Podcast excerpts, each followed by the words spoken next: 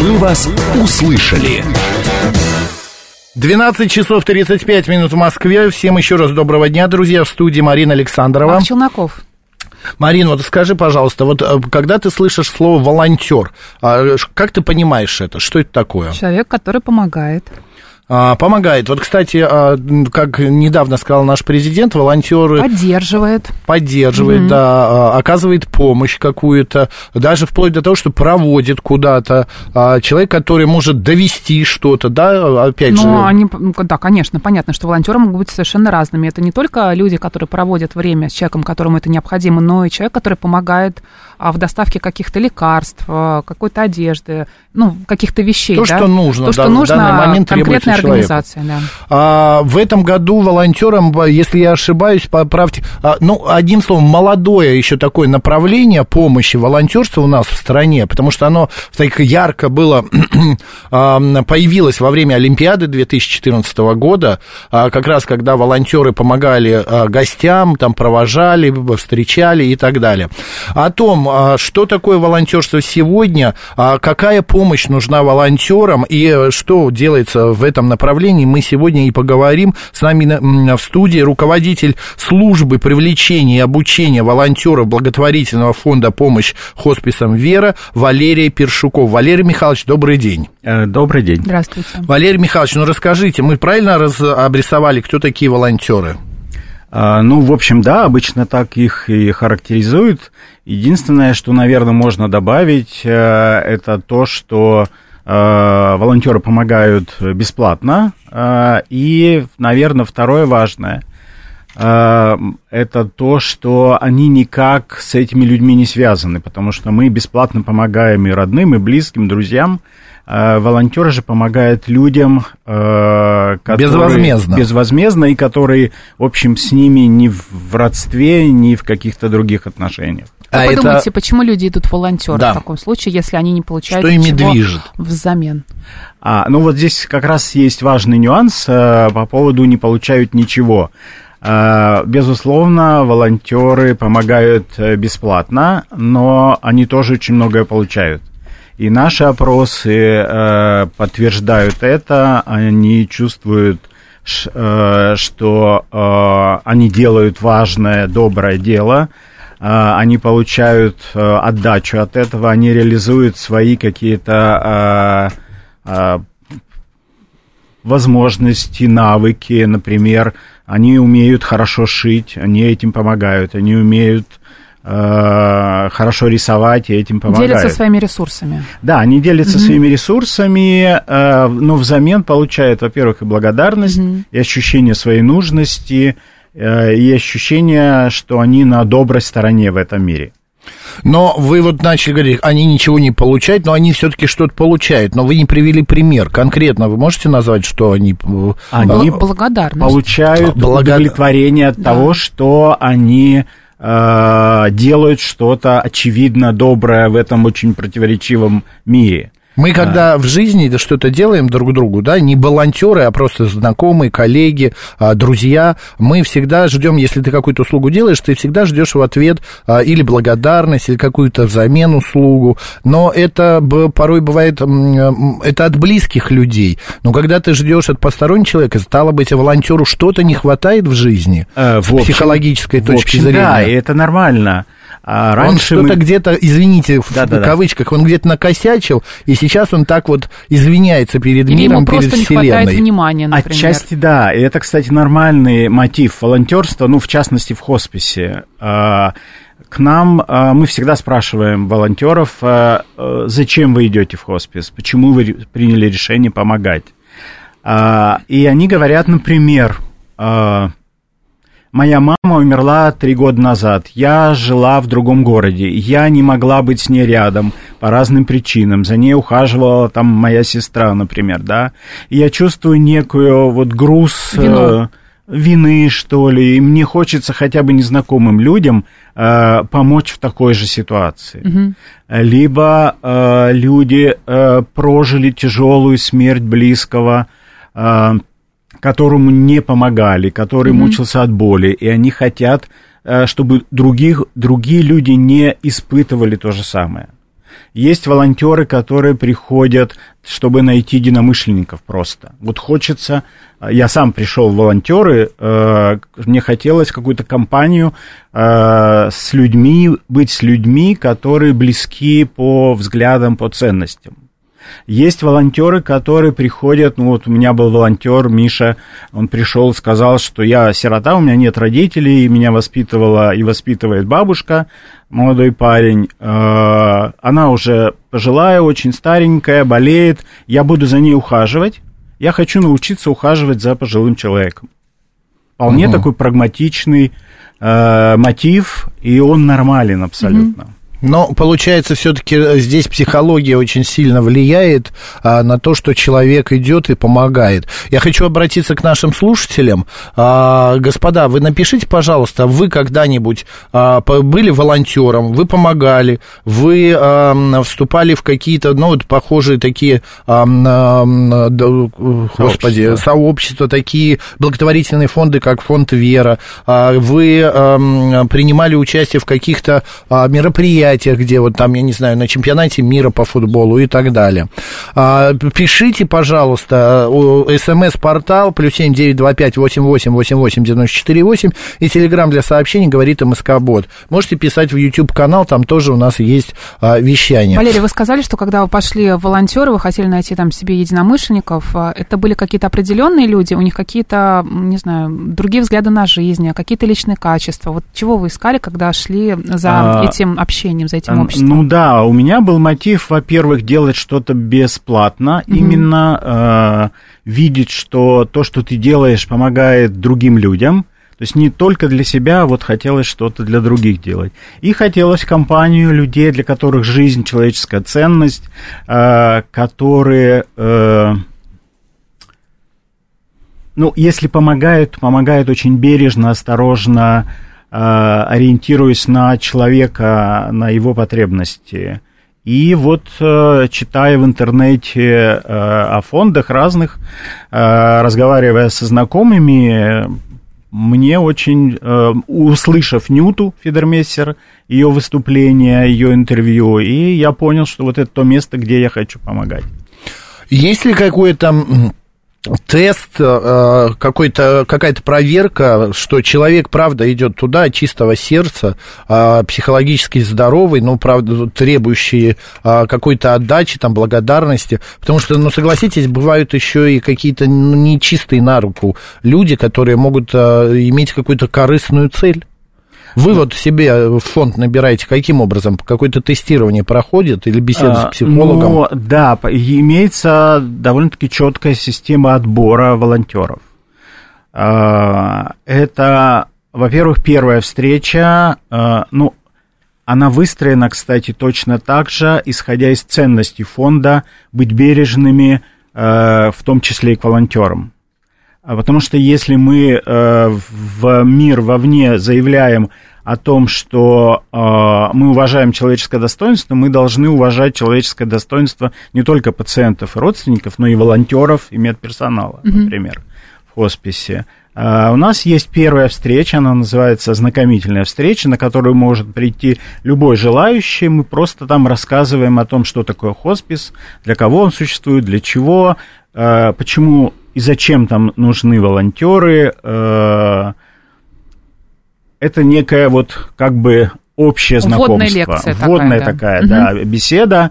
Если люди понимают, что это не их выбор, это нормально абсолютно. А, кстати, таких они много? Уходят. А, ну, 100 пришло примерно там. А, да, если 100 пришло на встречу, то примерно где-то 60% э, идут дальше. Угу. Понятно.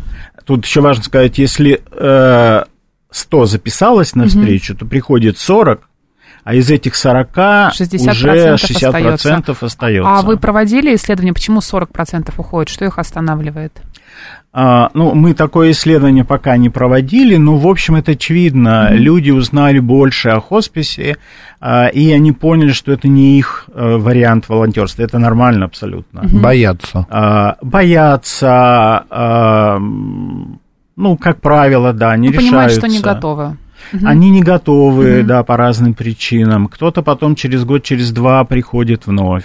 А тестирование все-таки какое-то проходит те, кто идут дальше? А, после встречи они, mm-hmm. э, все желающие, заполняют анкету волонтера, и для волонтеров в хосписах мы приглашаем их на личное собеседование. Перед этим они проходят, ну, некие, знакомятся с материалом об основах э, паллиативной помощи, хосписной помощи, и проходят небольшой тест. Это чисто информационный, просто чтобы волонтеры знали, куда они идут, э, какие здесь правила, какие наши пациенты. А, и основная, э, такой основной этап – это личное собеседование. Мы лично знаем всех волонтеров, которые пришли в хоспис. И по результатам собеседования уже человек, либо мы говорим «да», либо мы говорим «нет», Иногда мы отказываем, и человек идет помогать в хоспис тот, который он выбрал. А есть ли какой-то психологический тип у человека, который, например, не подойдет для работы в хосписе? Например, человек чрезмерно эмпатичен. Эмпатия, то есть да. он сопереживает. Сопереживает да, слишком. И вот на этом собеседовании как раз выявляем э, какие-то особенности э, характера, угу. личности, которые Э, будут мешать э, и самому волонтеру, и будут мешать э, сотруднику, который будет с ним работать в хосписе. Подождите, эмпатия, получается, мешает в работе волонтера? Не эмпатия, я бы так не сказал эмоциональная нестабильность, эмоциональная незрелость, например. Ну, это же это нормально, это как бы, ну, человек переживает, это эмоции. Если а. он будет плакать при виде, как, не знаю, там, а, кошки или собаки Нет, если человек психологически зрел и при этом испытывает он эмпатию, может это одно. управлять своими Конечно, эмоциями, да. да. Безусловно, любой человек испытывает эмоции, более того, абсолютно нормально испытывать страх – перед первым посещением хосписи. Угу. Я бы сказал наоборот, если человек не испытывает страх, что-то ненормально. Я испытывала страх. Но важна именно эмоциональная стабильность. То есть, если человек будет рыдать при виде каждого пациента, ну, тут вряд ли он чем-то может помочь. Угу. И мы больше ему навредим, волонтеру. А, мы как раз э, говорим с такими людьми, что мы о вас заботимся, мы не хотим, чтобы вы травмированы были вот какими-то э, моментами. моментами Я был волонтером, пробовал два или три раза, но, конечно, это не хоспис был. Я выбрал себе менее такую эмоционально затратную сферу. Это были животные. А я там возил корма, там да -да. отвозил в ветеринарку кота одного, а, ну и так далее. Но, если честно, это все, это, во-первых, очень время затратно, э, трудозатратно, и плюс тебе какие-то моменты приходится решать а, вопросы из твоего кошелька. Потому что если это приют, в приюте денег нет, ты наоборот приехал помочь, а э, операция у кота стоила 5 тысяч, а когда его увидели, сказали, она стоит 15 тысяч, mm-hmm. деваться куда? Но не бросишь же ты его, не повезешь обратно, ты приходится тебе платить. Вот. Но все это для меня было немножечко как бы ну, с точки зрения, что ли, э, нечестности по отношению к себе. Типа, я не получал удовольствия от того, что я делаю доброе какое-то дело. Но, а, а, насколько я понимаю, люди идут именно за тем, чтобы получать именно э, удовольствие от этого всего. Да, абсолютно верно. А, значит, э, этот вариант волонтерства был вам ну, да нет, он, может подходил. быть, не подходил, но просто, опять же, это, как говорит Марина, инициатива наказуема. И я так говорю, что э, если ты слишком много э, придумываешь, ну, тяни эту ношу, а не получается, не, при, не придумывай, не предлагай. Вот, вот тут и само и было. Я знаете, сам вызвался этого кота отвести и полечить. Да. Но мы, голову. кстати, исходим из все-таки другого посыла. Мы, мы да, считаем, что э, волонтерство должно приносить радость. Если волонтер испытывает э, неудобство какое-то, чувство вины, если он делает это через силу, не нужно помогать.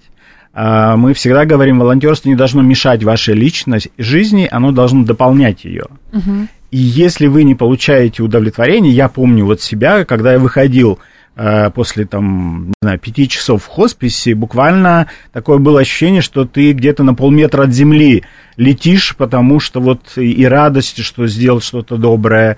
Э, более того, я хочу сказать, что в хосписе вообще, э, ну, мне, может быть, сложнее, сложно сравнивать, очень благодарная публика, я имею в виду пациентов. То есть там благодарят сильно от души, порой даже одними глазами, ну, ты видишь вот какую-то невероятную благодарность Отдачу. Что, вы- пациентов. что обычно делают волонтеры, когда они находятся в хосписе? Как они именно помогают? Физически, а, морально? Э, волонтер, во-первых, э, я хочу сразу сказать, что мы четко разделяем в хосписе медицинскую помощь и немедицинскую Мгм. помощь. А, Это не обязательно вот абсолютная истина. А, Есть, например, волонтеры-медики, которые занимаются медицинской помощью. Но мы четко говорим, что наши волонтеры, вне зависимости от их э, профессии, не имеют права оказывать медицинскую помощь в хосписе, даже будучи врачами. Мгм. Для этого есть медицинский персонал. А, В остальном же а, они общаются с пациентами просто на любые темы, даже с теми, у кого есть близкие, все равно у близких э, семьи, семьи, работа, а, им нужно вот такое какое-то доброе ухо, что ли, чтобы слушать их. Внимание. Вот. А тем более для тех, у Мгм. кого нет близких. Они гуляют с пациентами. В хосписе, хоспис это не совсем обычное учреждение. Там нет э, часов посещения для родственников и близких, потому что посещать можно круглосуточно, можно ночевать там, оставаться с близкими. Соответственно, пациенты гуляют тогда, когда хотят. Днем, вечером, ночью, летом весь день проводят на улице. А, С ними нужно быть, э, с ними нужно гулять.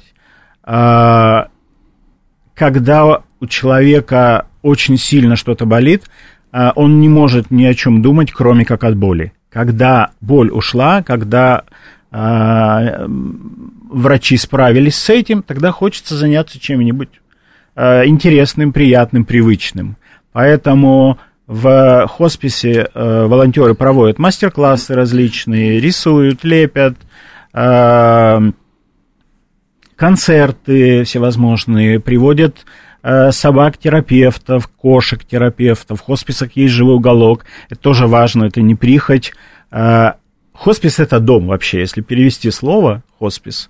Ну э, да, с мы латыни понимаем. это дом, гостеприимство. У нас просто в обществе хоспис воспринимается как нечто, а, нечто что-то такое, а, типа бросили человека, Да, закрыли его сожалению. в этом доме, а в этом доме непонятно, что с ним там происходит. И он лежит, а, описанный а, и так далее, и никто за ним не ухаживает. На самом деле это все не так, господа. И, если вот так вот интересно, просто пое- поезжайте, как-то посмотрите. Есть специальные экскурсии, Да. но не экскурсии, а как-то часы посещения для ознакомления. Это экскурсии, ну, причем практически в любое время, ну, если или там есть будет сотрудники. экскурсия. Да, где можно приехать, посмотреть, что это такое. И, как говорят, от суммы от тюрьмы не зарекайся, кто знает, кто туда может оказаться там. Вот пишет Валерий, есть мнение, что волонтерское движение отнимает рабочие места у профессионалов. Что скажете? Абсолютно нет. Абсолютно нет. А, более того, профессионалы а, в хосписе, врачи, медсестры теперь уже понимают, что без волонтеров невозможно. Хоспис, вообще есть мнение, что хоспис без волонтеров не существует. Потому что медперсонал осуществляет медицинскую помощь. Но в каждом хосписе есть живой уголок. А, Коты, кошки, рыбки, э, кролики. Кто будет ухаживать за животными? Это волонтеры. Кто будет украшать хоспис к празднику, к Новому году, ставить елку, Устраивать развешивать активности, все Конечно. а, Если пациенты хотят гулять, а, медперсонал, а, смена не может а, вывести всех пациентов на кроватях, на креслах, а, помочь выйти самостоятельно. Это могут делать только волонтеры. Поэтому мы ничего не... Волонтеры не забирают, они дополняют. И именно волонтеры делают хоспис домом. Вот если убрать волонтеров, кстати, такой эксперимент мы вынужденно провели, потому что в период ковида волонтерам запрещено было посещать хоспис. Ну и родственникам запрещено. А пациентам даже в некоторых хосписах нельзя было выйти из палаты в холл. Это, в общем, такое тюремное заключение. Ну, это была пандемия, И- да. Да, во время пандемии и все, и медперсонал, и родственники а, отметили, что качество помощи начало э, снижаться. Потому что, а, понимаете, если в хосписе есть только медперсонал и пациент, пациент это там бабушка из 15 палаты, то отношение э, и медперсонала такое вот чисто функциональное. А когда в хосписе эта бабушка танцует на концерте, когда она рисует картину, когда у нее только что прошло день рождения, и волонтеры придумали там какое-то э, там красочное мероприятие, э, когда э, у нас в хосписе э, было, так мы называли этих среды домашних э, безумных домохозяек, когда э, женщин же много лежит, и мы им покупали, например, овощи, на кухне варили там яйца, картофель, и они делали тазик салата оливье, женщины, пациентки. Угу. Собирали в холле, ножи им давали, там миски, доски, и когда пробегает медсестра, и они кричат, Галя, иди попробуй на соль, Галя пробует на соль, говорит, девчонки, надо добавить, ну, невозможно к пациенту относиться как к вещи после этого. Поэтому и качество медицинской помощи растет тогда, когда есть э, в хосписе много родственников, волонтеров, э, это меняет саму атмосферу. Когда у человека, к человеку есть внимание. Да, да, да и относится mm-hmm. именно как к человеку. Mm-hmm. Наш Я... один из слоганов э, фонда «Вера», что было не больно, не страшно, не одиноко. Вот во многом это mm-hmm. достигается благодаря волонтерам. У нас остается прям три минуты. Вот э, от меня два вопроса э, таких, э, что меня интересует. Марина сейчас там свое сформулирует. А когда врач долго работает, ну или там любой человек, где происходит боль, смерть, страдания, а происходит такое Марина, не выгорание, а как? Выгорание. Проф, эм, Деформация. профдеформация. Человек привыкает. А, он вы... не испытывает никаких эмоций. Да, он просто приходит автоматически робот. делает, робот вывозит коляску и все. У него, э, но это нормально, это бывает. У нас mm-hmm. у журналистов тоже самое бывает. Вы сколько лет проработав, вы испытываете какую-то профдеформацию? Нужно ли, например, годик поработать, а потом годик уйти из волонтерства? Какой-то броней, может быть, вы Да, или, может, правда, у вас такая броня, что вам ничего не страшно, и вы будете, можете что угодно видеть и что угодно делать. А, ну, я, во-первых, все-таки работаю в фонде, у меня немножко другая ситуация. А, но у волонтеров, да. Нет, но вы видели же и лежащих, да. и этих людей, и пациентов. Да, конечно. А, вообще, да. А, это естественное явление, когда ты устаешь. А, все равно в хосписе а, и пациенты рассказывают. Это, ну, в общем-то, много боли, много страданий. А, и в какой-то момент чаша переполняется. А, но в этом отношении а, мы проводили опрос наших волонтеров по поводу как раз эмоционального выгорания, усталости. Признались в этом только около 1% наших волонтеров. А, мы приглашали психотерапевтов э, на встречи с волонтерами, чтобы они опытным взглядом посмотрели. В общем, тоже не обнаружили выгорания. Дело в том, что наше волонтерство, а, у нас очень много свободы для волонтеров. У нас нет э, графика посещений, у нас нет обязательного времени, сколько нужно провести в хосписе, у нас э, э, мы не привязываем нет волонтеров ни к пациентов, да. абсолютно нет. Угу. Поэтому сами волонтеры говорят, ну вы знаете, да, вот я подружилась с пациенткой, э, мы прямо очень здорово общались, э, и потом она умерла, и мне было тяжело, но я просто месяц не ходила в хоспис, я же не обязана ходить. А потом снова пришла и начала помогать только в хозяйственных задачах.